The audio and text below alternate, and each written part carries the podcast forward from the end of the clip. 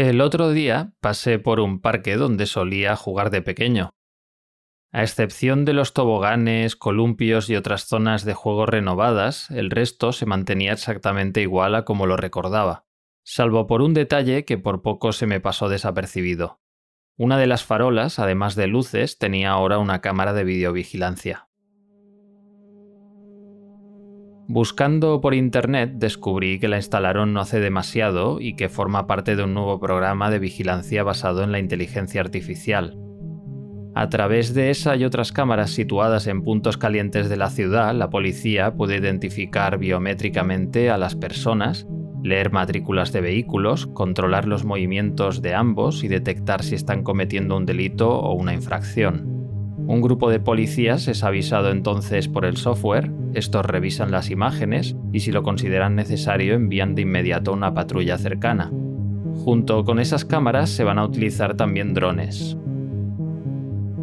Aunque la intención es hacer más seguros los barrios, no pude evitar sentirme un poco en la sociedad distópica que George Orwell describía en la novela 1984 y eso a su vez me hizo recordar la idea original de la que bebía el gran hermano de Orwell. En 1786, el filósofo inglés Jeremy Bentham, padre del utilitarismo, aquella corriente moral que establece que el mejor curso de acción en una situación determinada es el que maximiza el bienestar general o el bien del mayor número de personas, viajó a Khrushchev, en la actual Bielorrusia, para visitar a su hermano Samuel que se dedicaba a gestionar varios proyectos industriales para el príncipe Potemkin. A Samuel se le ocurrió que para supervisar de manera más eficaz el trabajo de una numerosa y poco cualificada mano de obra, tendría sentido un edificio arquitectónico consistente en un edificio circular o polígono en el centro de un complejo más grande desde el que hacer el seguimiento de esos obreros. Bentham reflexionó sobre la idea de su hermano y concluyó que la disposición centralizada podía aplicarse a todo tipo de contextos como en las fábricas, las escuelas o los hospitales, y en especial en las prisiones. En 1791 presentó su plan maestro al que llamó Panóptico.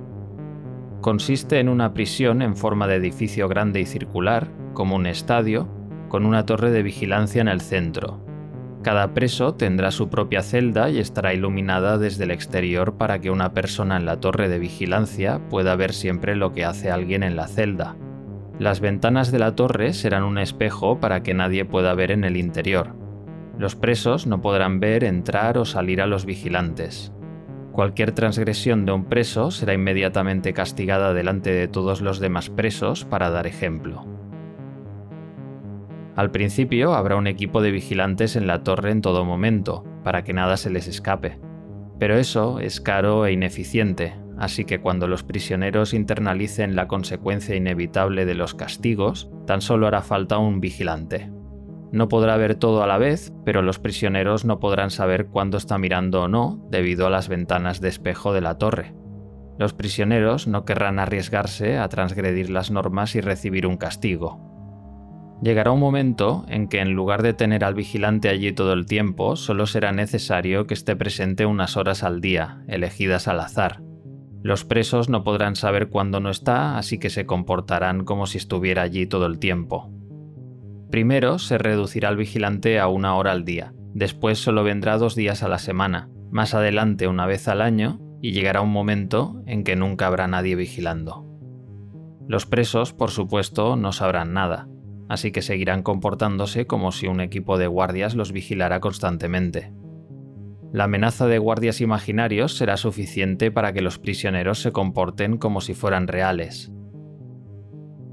Esta es la esencia del panóptico, conseguir que las personas ni siquiera puedan actuar mal en la medida en que se sentirán sumergidas, inmersas en un campo de visibilidad total en el cual la opinión de los otros, la mirada de los otros, el discurso de los otros les impedirán obrar mal.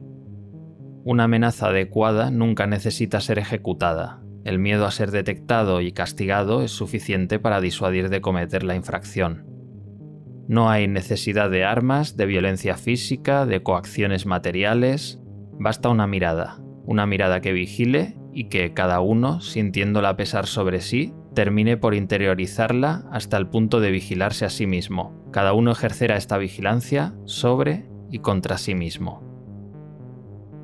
Estar incesantemente a la vista de alguien es perder en efecto el poder de obrar mal, y casi el pensamiento de intentarlo. El panóptico representaba una versión secular del Dios omnipresente, omnisciente e invisible. Bentham dedicó 20 años de su vida obsesionado con llevar a la realidad una prisión panóptica. Esperaba obtener beneficios económicos de una participación empresarial en el proyecto y elevar su estatus social por ser su primer director. Llegó a persuadir al primer ministro inglés para financiar un panóptico penitenciario nacional, pero el coste y otras complicaciones hicieron que el proyecto fuera abandonado. Murió sin llegar a ver un solo panóptico construido. En el siglo XX sí se llegaron a construir varias prisiones inspiradas en este diseño alrededor del mundo, entre ellas las cárceles modelo de Madrid y Barcelona. Pero la más fiel a la original fue la de la Isla de la Juventud en Cuba durante los años 20. La mayoría, sin embargo, han sido demolidas o cerradas. El panóptico de Bentham presuponía un éxito demasiado idealizado de la teoría en la que se basaba y no tenía en cuenta que probablemente la población de presos no tenga la misma capacidad de contención de los impulsos que la población general. Precisamente esa sea seguramente una de las razones por las que acaban en prisión. Irónicamente, a pesar del fracaso del proyecto arquitectónico, la esencia del panóptico no quedó obsoleta tuvo una gran influencia con la llegada de las primeras cámaras de vigilancia en los 70 y 80 y quedó más reforzada que nunca después del 11 de septiembre de 2001. El Departamento de Seguridad Nacional de Estados Unidos implementó una campaña nacional con el eslogan Si ves algo, di algo, con la misión de concienciar al público en dos cuestiones. Primero, reconocer signos sospechosos que pudieran indicar un nexo con el terrorismo, como por ejemplo mochilas solitarias en espacios públicos, y segundo, informar de la sospecha a las autoridades policiales competentes. Bajo el pretexto de la seguridad y la imposibilidad práctica de tener cámaras en cada rincón y espacio, los ciudadanos se convirtieron en vigilantes, pero también en vigilados. En 2013, Edward Snowden reveló el espionaje masivo y sistemático al que están sometidos los ciudadanos de los Estados Unidos y del resto de países occidentales, las agencias de inteligencia coleccionan llamadas, correos electrónicos, registros de chat, vídeos, fotografías, documentos y cualquier otro tipo de transacción en redes sociales. Con la llegada de los smartphones se multiplicaron los ojos de las autoridades a través de la grabación constante mediante fotografías y vídeos de los ciudadanos. Apuntamos estas cámaras hacia nosotros mismos y hacia los demás, subiendo las imágenes para que otros puedan ver, vigilar, juzgar y sentenciar. El 3 de junio de 2020, Emmanuel Cafferty volvía a casa después de un largo turno de trabajo. Cuando paró en un semáforo, otro conductor le sacó el dedo medio y empezó a insultarle. El semáforo se puso en verde y Cafferty se marchó con la esperanza de poner fin al desconcertante encuentro. Pero cuando llegó otro semáforo en rojo, el hombre estaba allí de nuevo y ahora sostenía un teléfono móvil. Hazlo ahora, hazlo, gritó. Sin saber qué hacer, Cafferty copió el gesto que estaba haciendo el otro conductor, la señal de OK con las manos. Tras terminar el instituto, Cafferty pasó de un trabajo físicamente exigente y mal pagado a otro. Durante la mayor parte de su vida tuvo problemas para llegar a fin de mes, pero su nuevo trabajo iba a cambiar todo eso. Estaba muy orgulloso de su nuevo puesto, era la primera vez en su vida que tenía un trabajo estable. Dos horas después del extraño encuentro en la carretera, Cafferty recibió una llamada de su supervisor, que le dijo que alguien lo había visto haciendo un gesto neonazi y había publicado una prueba fotográfica en Twitter. Decenas de personas habían llamado a la empresa para exigir su despido. Al final de la llamada fue suspendido sin sueldo y el lunes siguiente ya no tenía trabajo. Cuando fue acusado de ser un supremacista blanco, trató por todos los medios de mantener su trabajo, Explicó a las personas que llevaban a cabo la investigación que, como de costumbre mientras conducía, llevaba el brazo izquierdo por fuera de la ventanilla, en actitud relajada, y que jugando con los dedos en algún momento hizo inconscientemente la señal de OK, que fue malinterpretada como un gesto supremacista. relación que además ignoraba por completo que existiera. Se daba además la circunstancia de que por parte de padre, Cafferty tenía ancestros irlandeses y mexicanos y su madre era latina. Él mismo era moreno y de rasgos latinos. Nada de aquello parecía tener sentido alguno.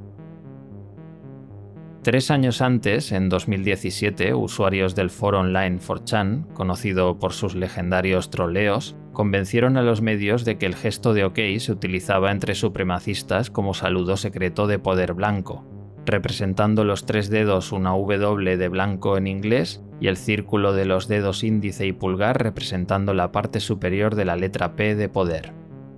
En 2019, la Liga Antidifamación, una importante organización judía, añadió el gesto como expresión de odio en su base de datos. Tras escuchar varias entrevistas y reportajes contando lo ocurrido, el hombre que había publicado en Twitter la foto del encuentro con Cafferty borró su cuenta y admitió a una reportera local que puede que se hubiera exaltado con la interacción y la hubiera malinterpretado. Se llegó a crear una petición online firmada por más de 10.000 personas para que Cafferty fuera readmitido en su puesto. Aún así, Cafferty no fue readmitido y se encuentra actualmente en una batalla legal contra sus empleadores. El panóptico pasó de la prisión a la policía y a la ciudadanía. Miles de ojos apostados por todas partes buscando denunciar y castigar a quienes se atrevan, consciente o inconscientemente, a violar el comportamiento aceptable. Nos convertimos en los vigilantes y vigilados al mismo tiempo. Pero lo cierto es que voluntariamente aceptamos participar en el juego cuando hacemos visibles nuestras acciones a las multitudes y cuando compartimos nuestra información con corporaciones como Facebook, Instagram, TikTok o Twitter, sin plantearnos si acabaremos en una categoría u otra en este nuevo e infinito panóptico virtual.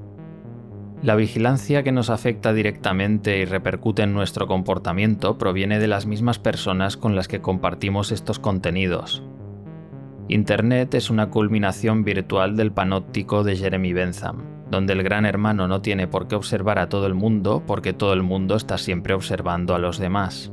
Se impone la autocensura constante ante el miedo de que nos pase algo como lo que le pasó a Cafferty. Esto ocurre en sociedades que se vanaglorian de ser las más libres de la historia, donde la libertad de expresión está garantizada en sus constituciones y es insignia de gobiernos, empresas, medios, asociaciones y movimientos sociales. Pero en otros lugares el panóptico virtual nos muestra que todavía puede perfeccionarse de maneras que Bentham no hubiera imaginado jamás. China tiene el récord mundial de cámaras de vigilancia, 372 por cada 1000 habitantes, o casi 4 cámaras por cada 10 personas. Aunque el sistema de crédito social del que tanto se ha hablado en Occidente ha sido malinterpretado y se trata de un sistema de confianza crediticia, similar al que de hecho hay en la mayoría de países, la idea de que un gobierno autoritario como el chino pudiera aplicarlo no resulta descabellada y por ello el mito sigue circulando. Después de todo, controlan la información a la que tienen acceso sus ciudadanos, las redes sociales y sitios web a los que pueden acceder y arrestan a los disidentes políticos. Como en aquel episodio de Black Mirror, el crédito social chino consistiría en un sistema que permita a una persona tener una puntuación concreta que determine su fiabilidad en función de sus acciones morales o legales, dando así la capacidad de premiar o castigar motivando acciones que hagan ganar puntos y disuadiendo de aquellas que hagan perderlos. En otras palabras, la gamificación del panóptico. Por suerte, la realidad todavía dista mucho de Black Mirror, aunque si se le pregunta a Emmanuel Cafferty, seguramente tenga una opinión distinta.